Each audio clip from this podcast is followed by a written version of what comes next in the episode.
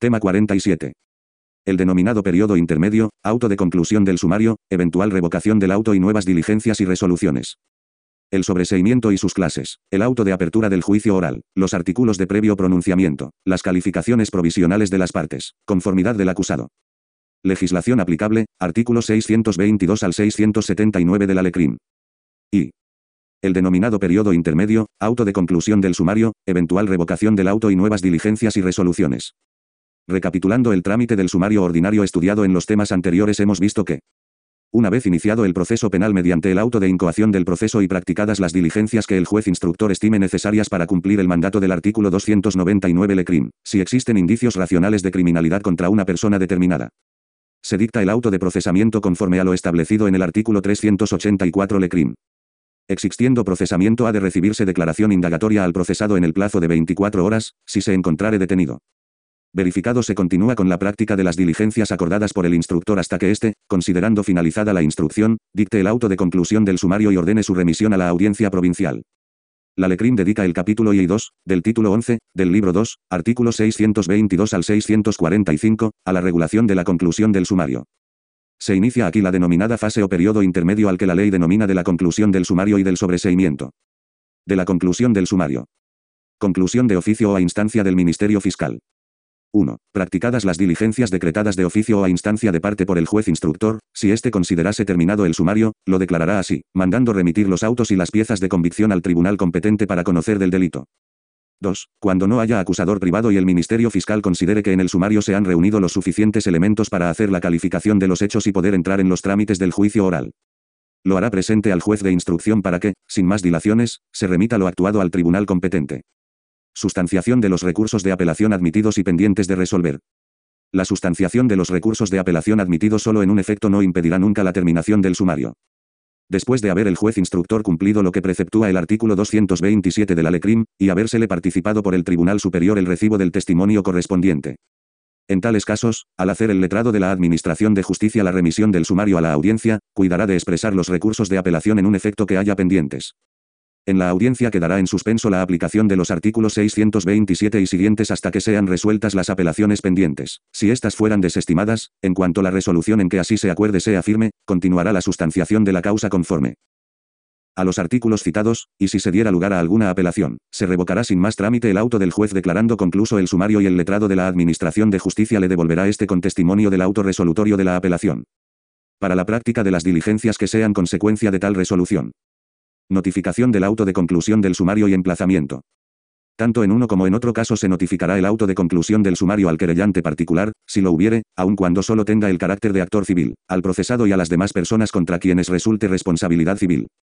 Emplazándoles para que comparezcan ante la respectiva audiencia en el término de 10 días, o en el de 15 si el emplazamiento fuese ante el Supremo. A la vez se pondrá en conocimiento del Ministerio Fiscal cuando la causa ver sobre delito en que tenga intervención por razón de su cargo. Auto reputando el hecho como delito leve. 1. Si el juez instructor reputare falta el hecho que hubiese dado lugar al sumario, mandará remitir el proceso al juez municipal. Consultando el auto en que así lo acuerde con el tribunal superior competente. 2. Así que sea firme el auto por haberlo aprobado dicho superior tribunal, o por haberse desestimado el recurso de casación que, en su caso, haya podido interponerse. Se emplazará a las partes para que en el término de cinco días comparezcan ante el juez municipal a quien corresponda su conocimiento de la eventual revocación del auto y nuevas diligencias y resoluciones recepción del sumario y designación del magistrado ponente. 1. Recibidos en el tribunal los autos y piezas de convicción, el letrado de la Administración de Justicia designará al magistrado ponente que por turno corresponda. 2. Durante el tiempo que falte para cumplir el término del emplazamiento, el magistrado ponente abrirá los pliegos y demás objetos cerrados y sellados que hubiere remitido el juez de instrucción. 3. De la apertura se extenderá acta por el letrado de la Administración de Justicia, en la cual se hará constar el estado en que se hallaren. Traslado para instrucción a las partes. 1. Transcurrido dicho término, el letrado de la Administración de Justicia pasará los autos para instrucción por otro, que no bajará de tres días ni excederá de diez, según el volumen del proceso, al Ministerio Fiscal, si la causa versa sobre delito en que deba tener intervención. Después al procurador del querellante, si se hubiere personado, y por último a la defensa del procesado o procesados. 2. Si la causa excediere de mil folios, el letrado de la Administración de Justicia podrá prorrogar el término, sin que en ningún caso pueda exceder la prórroga de otro tanto más. 3. Al ser de vuelta, se acompañará escrito conformándose con el auto del inferior que haya declarado terminado el sumario, o pidiendo la práctica de nuevas diligencias. En el mismo escrito, si la opinión fuera de conformidad con el auto de del sumario, se solicitará por el Ministerio Fiscal, cuando intervenga, por el procurador del querellante, si lo hubiere, y por la defensa del procesado o procesados. Lo que estimen conveniente a su derecho, respecto a la apertura del juicio oral o sobreseimiento de cualquier clase. Resolución de tribunal. 1. Devuelta la causa o recogida de poder del último que la hubiere recibido, el letrado de la Administración de Justicia la pasará inmediatamente al ponente, con los escritos presentados, por término de tres días.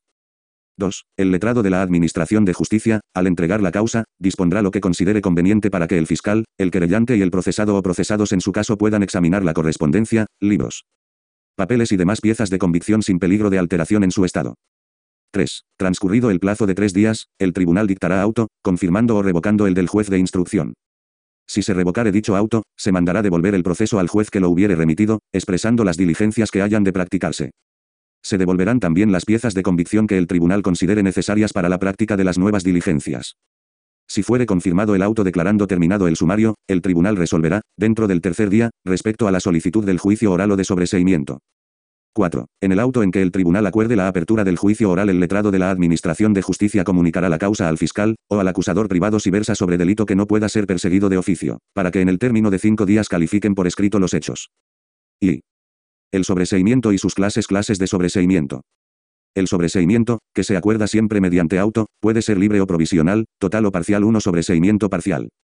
Si fuere el sobreseimiento parcial, se mandará abrir el juicio oral respecto de los procesados a quienes no favorezca. 2 sobreseimiento total. 1. Si fuere total, se mandará que se archiven la causa y piezas de convicción que no tengan dueño conocido, después de haberse practicado las diligencias necesarias para la ejecución de lo mandado. 2. Las piezas de convicción cuyo dueño fuere conocido continuarán retenidas si un tercero lo solicitare, hasta que se resuelva la acción civil que se propusiere entablar.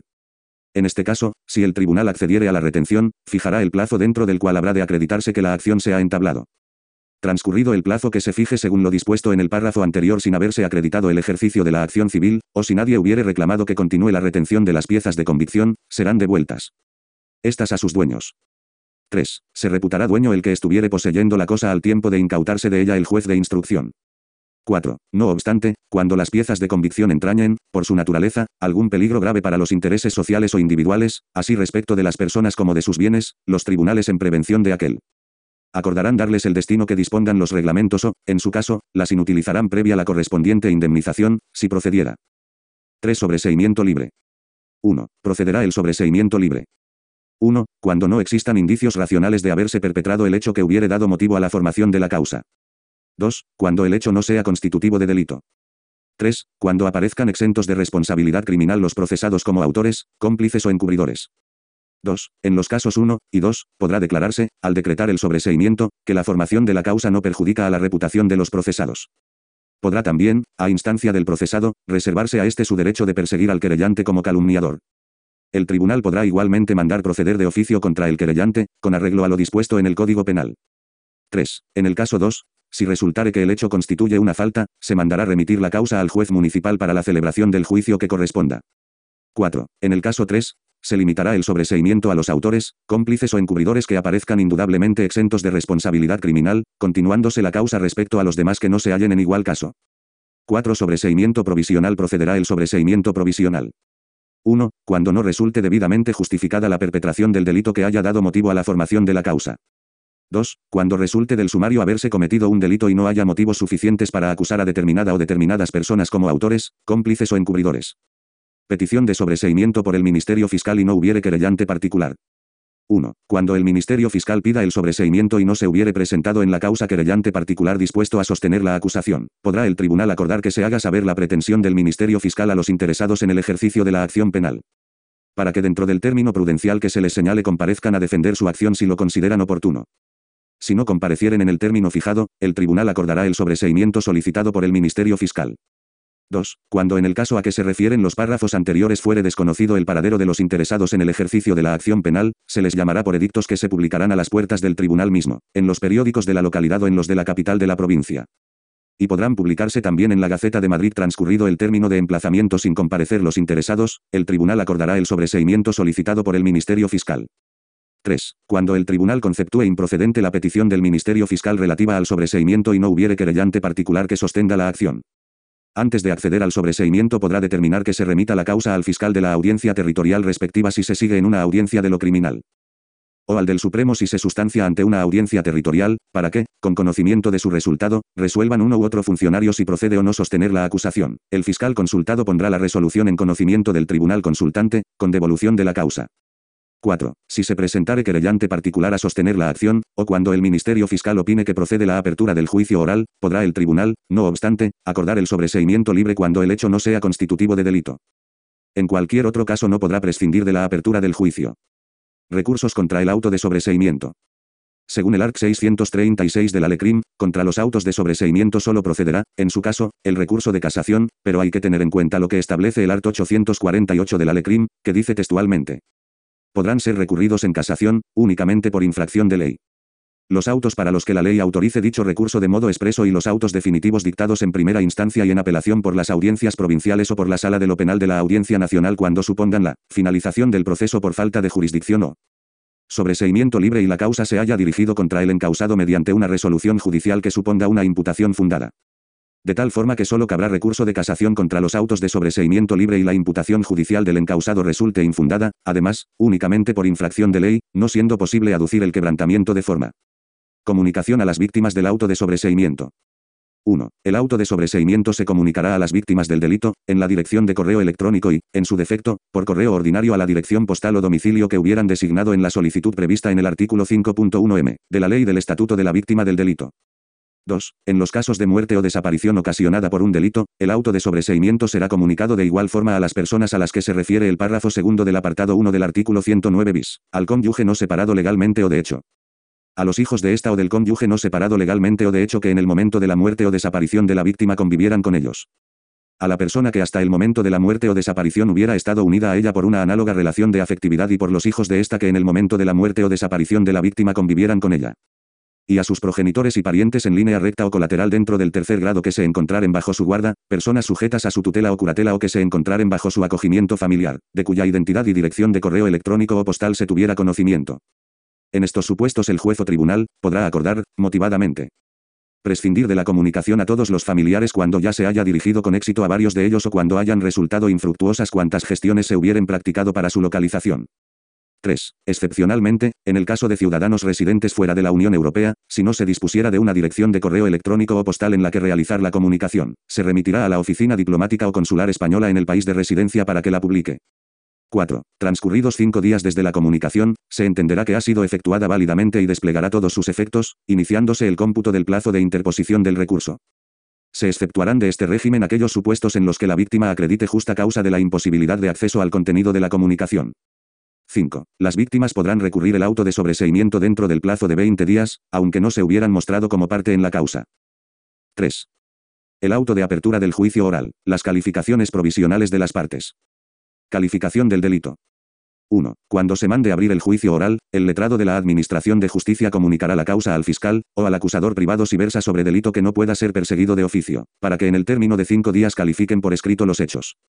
2. Dictada que sea esta resolución, serán públicos todos los actos del proceso. 3. Devuelta la causa por el fiscal, el letrado de la Administración de Justicia la pasará por igual término. Y con el mismo objeto al acusador particular, si lo hubiere, quien presentará el escrito de calificación firmado por su abogado y procurador en la forma indicada en el siguiente apartado. 4. Si hubiere actor civil se le pasará la causa en cuanto sea devuelta por el fiscal o acusador particular para que, a su vez, en término igual al fijado en los párrafos anteriores y con idéntica formalidad. Presente conclusiones numeradas acerca de los dos últimos puntos del apartado siguiente.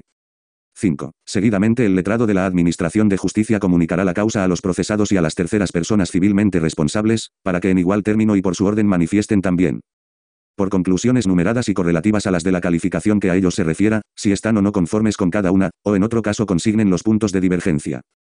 Por el letrado de la Administración de Justicia se interesará la designación al efecto de abogado y procurador, si no los tuviesen. 6. Las partes podrán presentar, sobre cada uno de los puntos que han de ser objeto de la calificación, dos o más conclusiones en forma alternativa, para que, si no resultare del juicio la procedencia de la primera, pueda estimarse cualquiera de las demás en la sentencia. 7. El letrado de la Administración de Justicia, al dar traslado de la causa a las partes en cumplimiento de lo dispuesto en los puntos anteriores, dispondrá lo que considere conveniente para que éstas puedan examinar la correspondencia, libros, papeles y demás piezas de convicción, sin peligro de alteración en su estado. Contenido del escrito de calificación. 1. El escrito de calificación se limitará a determinar en conclusiones precisas y numeradas. 1. Los hechos punibles que resulten del sumario. 2. La calificación legal de los mismos hechos, determinando el delito que constituyan 3. La participación que en ellos hubieren tenido el procesado o procesados, si fueren varios. 4. Los hechos que resulten del sumario y que constituyan circunstancias atenuantes o agravantes del delito o eximentes de responsabilidad criminal. 5. Las penas en que hayan incurrido el procesado o procesados, si fueren varios, por razón de su respectiva participación en el delito.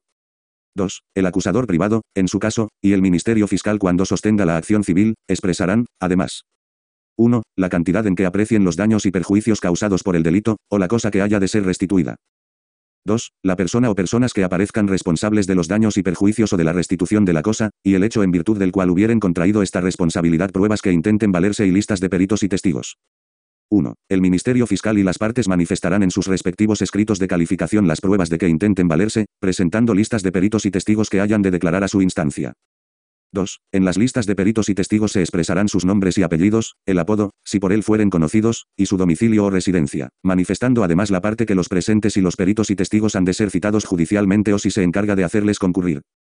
3. Cada parte presentará tantas copias de las listas de peritos y testigos cuantas sean las demás personadas en la causa, a cada una de las cuales se entregará una de dichas copias en el mismo día en que fueren presentadas. Las listas originales se unirán a la causa.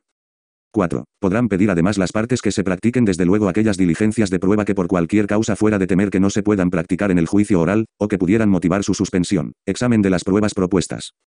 1. Presentados los escritos de calificación, o recogida la causa de poder de quien la tuviere después de transcurrido el término de cinco días, el letrado de la Administración de Justicia dictará diligencia teniendo por hecha la calificación, y acordará pasar la causa al ponente. Por término de tercer día, para el examen de las pruebas propuestas. 2. De vuelta que sea la causa por el ponente, el tribunal examinará las pruebas propuestas e inmediatamente dictará auto, admitiendo las que considere pertinentes y rechazando las demás. Para rechazar las propuestas por el acusador privado, habrá de ser oído el fiscal si interviniere en la causa. 3. Contra la parte del auto admitiendo las pruebas o mandando practicar aquellas diligencias de prueba que por cualquier causa fuera de temer que no se puedan practicar en el juicio oral, o que pudieran motivar su suspensión no procederá recurso alguno. Contra la en que fuere rechazada o denegada la práctica de las diligencias de prueba podrá interponerse en su día el recurso de casación, si se prepara oportunamente con la correspondiente protesta. 4. Cuando presentados los escritos de calificación y examinadas las pruebas propuestas entendiere el presidente de la audiencia o sala de lo criminal que procede constituir una sección en determinada localidad para la celebración del juicio, lo acordará así. Poniéndolo en conocimiento del Ministerio de Gracia y Justicia. Señalamiento de las sesiones del juicio oral.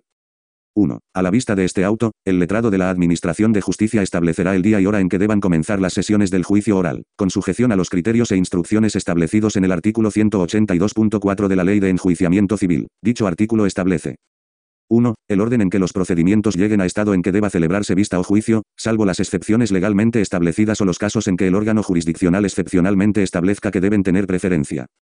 En tales casos serán antepuestos a los demás cuyo señalamiento no se haya hecho 2. La disponibilidad de sala prevista para cada órgano judicial 3. La organización de los recursos humanos de la oficina judicial.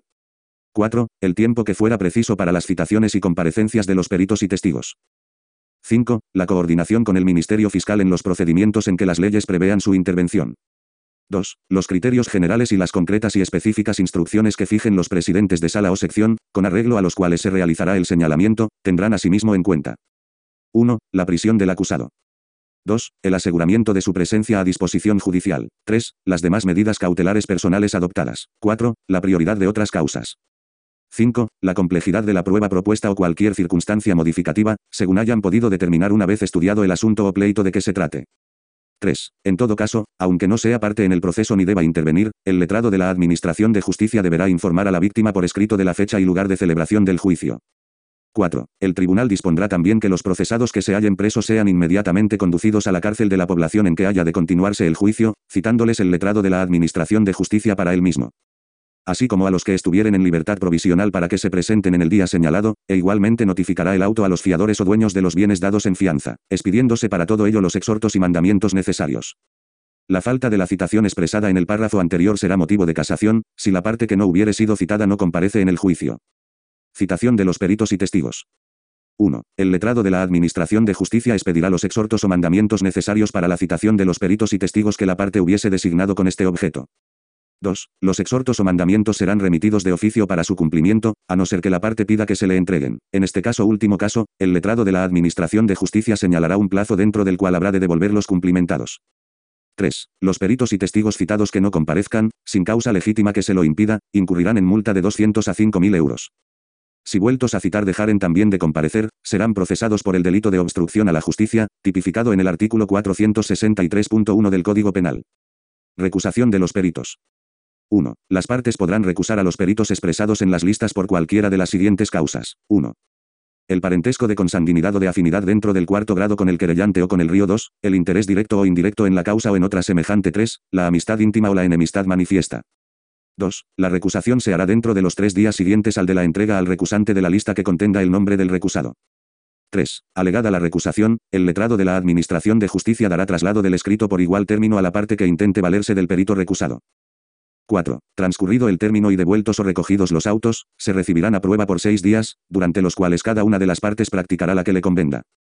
5. Transcurrido el término de prueba, el letrado de la Administración de Justicia señalará día para la vista, a la que podrán asistir las partes y sus defensores, y dentro del término legal el tribunal resolverá por auto el incidente. Contra este auto no se dará recurso alguno. 6. El perito que no sea recusado en el término fijado en el punto anterior no podrá serlo después. A no ser que incurriera con posterioridad en alguna de las causas de recusación. IV. Los artículos de previo pronunciamiento concepto. Llamamos artículos de previo pronunciamiento a los comprendidos entre el 666 y el 679 de la LECRIM y que constituyen un mecanismo procesal a través del que se delimita si existe algún tipo de objeción de fondo o material que impida la apertura de juicio oral. Clases de excepciones de previo pronunciamiento. Serán tan solo objeto de artículos de previo pronunciamiento las cuestiones o excepciones siguientes, primera la de declinatoria de jurisdicción, segunda la de cosa juzgada, tercera la de prescripción del delito 4, la de amnistía o indulto. 5. La falta de autorización administrativa para procesar en los casos en que sea necesaria, con arreglo a la Constitución y a leyes especiales. Tramitación de los artículos de previo pronunciamiento. 1. Las cuestiones expresadas en el apartado anterior podrán proponerse en el término de tres días, a contar desde el de la entrega de los autos para la calificación de los hechos. 2. El que haga la pretensión acompañará al escrito los documentos justificativos de los hechos en que la funde, y si no los tuviere a su disposición, designará clara y determinadamente el archivo u oficina donde se encuentren pidiendo que el tribunal los reclame a quien corresponda, originales o por compulsa, según proceda. 3. Presentará también tantas copias del escrito y de los documentos cuantos sean los representantes de las partes personadas. Dichas copias se entregarán a las mismas en el día de la presentación, haciéndolo así constar el letrado de la Administración de Justicia por diligencia. 4. Los representantes de las partes a quienes se hayan entregado las referidas copias contestarán en el término de tres días, acompañando también los documentos en que funden sus pretensiones, si los tuviesen en su poder, o designando el archivo u oficina en que se hallen pidiendo en este caso que el tribunal los reclame a quien corresponda, originales o por compulsa, según proceda. 5. Transcurrido el término de los tres días, el tribunal estimará o denegará la reclamación de documentos, según que los considere o no necesarios para el fallo del artículo. 6. Si no se presentaren los documentos, o no se hiciere la designación del lugar en que se encuentren, no producirá efectos suspensivos la excepción alegada. Fase de prueba, vista y resolución. 1. Si el tribunal accede a la reclamación de documentos, recibirá el artículo a prueba por el término necesario, que no podrá exceder de ocho días. 2. El tribunal mandará en el mismo auto dirigir las comunicaciones convenientes a los jefes o encargados de los archivos u oficinas en que los documentos se hallen, determinando si han de remitir los originales o por compulsa. Cuando los documentos hubieren de ser remitidos por compulsa, se advertirá a las partes el derecho que les asiste para personarse en el archivo u oficina, a fin de señalar la parte del documento que haya de compulsarse, si no les fuere necesaria la compulsa de todo él y para presenciar el cotejo. 3. En los artículos de previo pronunciamiento no se admitirá prueba testifical. 4. Transcurrido el término de prueba, el letrado de la Administración de Justicia señalará inmediatamente día para la vista, en la que podrán informar lo que convenga a su derecho los defensores de las partes si éstas lo pidiesen. 5. En el día siguiente al de la vista, el tribunal dictará auto resolviendo sobre las cuestiones propuestas. Resolución sobre la declinatoria. 1. Si una de ellas fuere la de declinatoria de jurisdicción, el tribunal la resolverá antes que las demás dos. Cuando la estime procedente, mandará remitir los autos al tribunal o juez que considere competente, y se abstendrá de resolver sobre las demás. 3. Si el tribunal no estimare suficientemente justificada la declinatoria, declarará no haber lugar a ella, confirmando su competencia para conocer del delito. 4. Contra el auto resolutorio de la declinatoria procede el recurso de apelación. Resolución sobre falta de autorización administrativa para procesar. 1. Si el tribunal estima procedente el artículo por falta de autorización para procesar, mandará subsanar inmediatamente este defecto, quedando entre tanto en suspenso la causa, que se continuará según su estado, una vez concedida la autorización. 2. Si solicitada ésta se denegare, quedará nulo todo lo actuado y se sobreseerá libremente la causa. 3. Contra el auto en que se desestime esta excepción no se dará recurso alguno, mandando en consecuencia continuar la causa según su estado. Resolución de las restantes excepciones. 1. Cuando se declare haber lugar a cualquiera de las excepciones comprendidas en los números 2. 3 y 4 del artículo 666 se sobreseerá libremente, mandando que se ponga en libertad al procesado o procesados que no estén presos por otra causa. 2. Si no estima justificada cualquiera de estas excepciones, declarará simplemente no haber lugar a su admisión mandando en consecuencia continuar la causa según su estado. 3. Contra el auto que admita las excepciones de este apartado, procede el recurso de apelación. Contra el auto que las desestime, no se da recurso alguno salvo el que proceda contra la sentencia sin perjuicio de lo dispuesto en el artículo 678. Posible reproducción en el juicio oral. Las partes podrán reproducir en el juicio oral, como medios de defensa, las cuestiones previas que se hubiesen desestimado, excepto la de declinatoria. Lo anterior no será de aplicación en las causas competencia del tribunal del jurado sin perjuicio de lo que pueda alegarse al recurrir contra la sentencia. Desestimación de las excepciones y continuación de la causa. Siendo desestimadas las cuestiones propuestas, se comunicará nuevamente la causa por término de tres días a la parte que las hubiere alegado para que presente el prevenido escrito de calificación de los hechos. B. Conformidad del acusado. Continuando con el trámite del procedimiento ordinario. Una vez presentados los escritos de calificación por las partes acusadoras el procesado puede optar por manifestar su conformidad con la calificación efectuada por aquella parte acusadora que de forma más grave hubiera calificado el delito y en el supuesto de que se cumplan los requisitos legales no sería necesario celebrar el juicio oral. Conformidad antes de iniciarse el juicio oral. 1. Según el ARC 655 de la LECRIM, si la pena pedida por las partes acusadoras fuese de carácter correccional, al evacuar la representación del procesado el traslado de calificación podrá manifestar su conformidad absoluta con aquella que más gravemente hubiere calificado, si hubiere más de una, y con la pena que se le pida. Expresándose además por el letrado defensor si eso no necesaria la continuación del juicio. 2. Si no la conceptúa necesaria, el tribunal, previa ratificación del procesado, dictará sin más trámites la sentencia que proceda según la calificación mutuamente aceptada, sin que pueda imponer pena mayor que la solicitada. 3. Si esta no fuese la procedente según dicha calificación, sino otra mayor, acordará el tribunal la continuación del juicio. También continuará el juicio si fuesen varios los procesados y no todos manifestaren igual conformidad 4. Cuando el procesado o procesados disintiesen únicamente respecto de la responsabilidad civil, se limitará el juicio a la prueba y discusión de los puntos relativos a dicha responsabilidad. Conformidad en la vista del juicio oral. Según el ARC 688 de la LECRIM, en el día señalado para dar principio a las sesiones, el letrado de la Administración de Justicia velará porque se encuentren en el local del tribunal las piezas de convicción que se hubieren recogido, y el presidente, en el momento oportuno, declarará abierta la sesión. Si la causa que haya de ver fuese por delito para cuyo castigo se pida la imposición de pena correccional, preguntará el presidente a cada uno de los acusados si se confiesa río del delito que se le haya imputado en el escrito de calificación y responsable civilmente a la restitución de la cosa o al pago de la cantidad fijada en dicho escrito por razón de daños y perjuicios. El fundamento y los requisitos son los mismos que hemos visto en el apartado anterior. La conformidad debe ser con la acusación más grave, tanto en el orden penal como en el civil. Si se le imputa más de un delito debe conformarse con cada uno de ellos y se hará esto con cada uno de los procesados. La conformidad debe ser ratificada por los abogados de los procesados. Si no hay conformidad con la responsabilidad civil, el juicio se limitará a la prueba y discusión de los puntos relativos a dicha responsabilidad. Se continuará el juicio si en el sumario no hubiese sido posible hacer constar la existencia del cuerpo del delito cuando, de haberse este cometido no pueda menos de existir aquel, aunque hayan prestado su conformidad el procesado o procesados y sus defensores. Iguala o cero o iguala.